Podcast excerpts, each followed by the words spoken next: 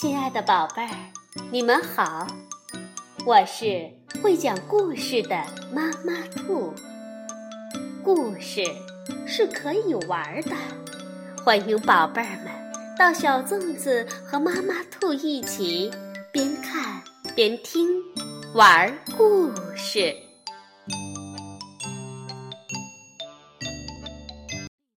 宝贝儿，晚上好，欢迎收听妈妈兔的花样故事。去旅行肯定很好玩儿，小母鸡心里美滋滋的想着。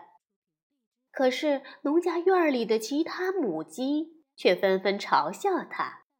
不过小母鸡才不管呢，它就是要去旅行。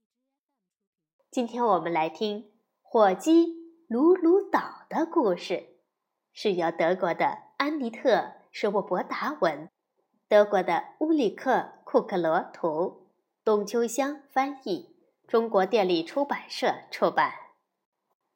从前有一只小母鸡，在农场里住着一只很想出去旅行的小母鸡。自从它从鸡蛋壳里钻出来后，就一直住在鸡舍里。渐渐的，他觉得鸡舍里的生活很无聊。我要去旅行。一天，小母鸡一边收拾小行李箱，一边大声的宣布：“我希望我不在的日子里，你们过得开心。去旅行？去哪儿？”啊！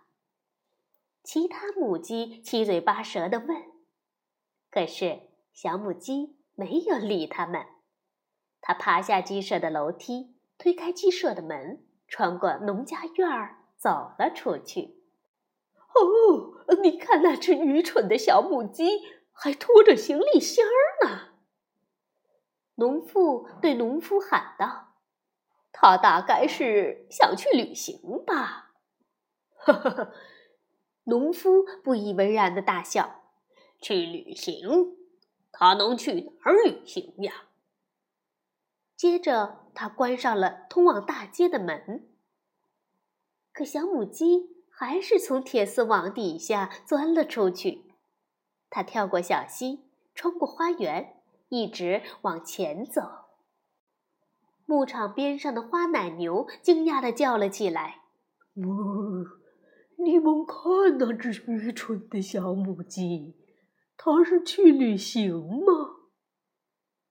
棕色的奶牛不屑地笑了笑：“去旅行？哼，是啊，它大概要去火奴鲁鲁岛旅行吧。”小母鸡把它的小行李箱夹得更紧了，它理都不理那两只奶牛。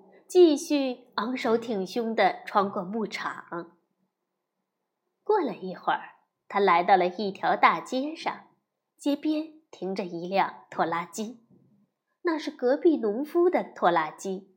他今天正好来牧场看他的奶牛。小母鸡迅速地跳到拖拉机上。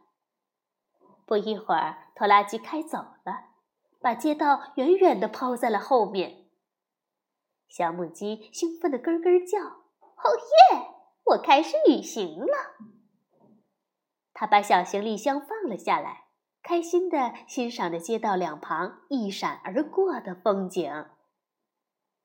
过了一会儿，拖拉机开到了一家农家院里，慢慢的停了下来。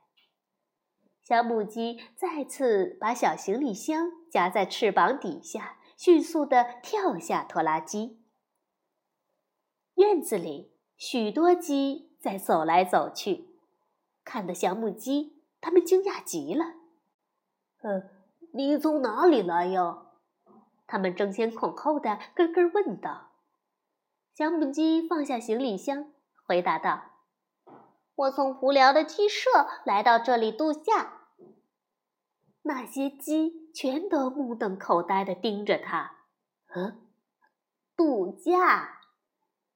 他们怎么从来都没有过这样的想法呢？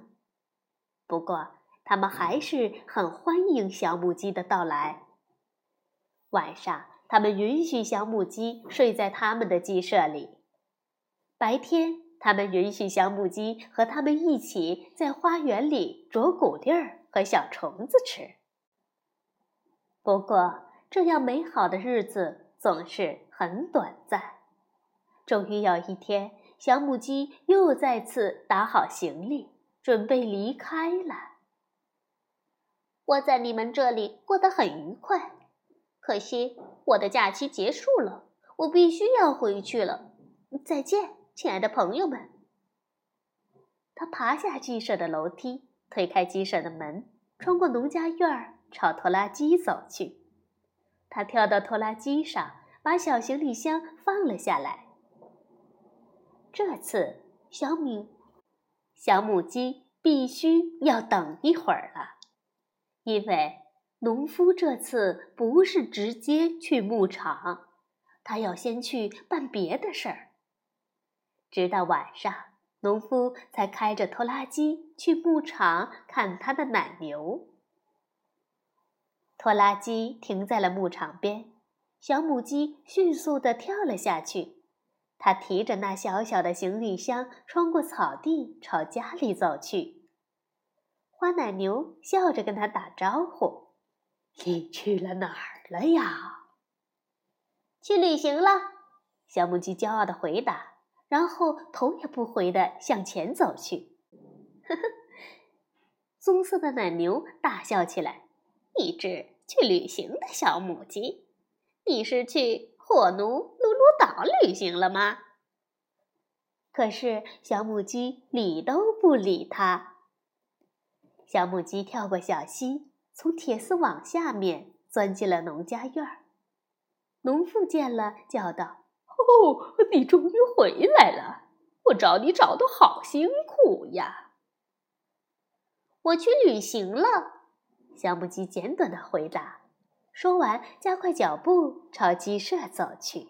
“你回来了！”其他母鸡惊讶的看着它，它们往两边挪了挪。给他让出了一条路，小母鸡爬上了鸡舍。小母鸡自豪地说：“我度假去了。”它四处张望，看看鸡舍有没有什么变化。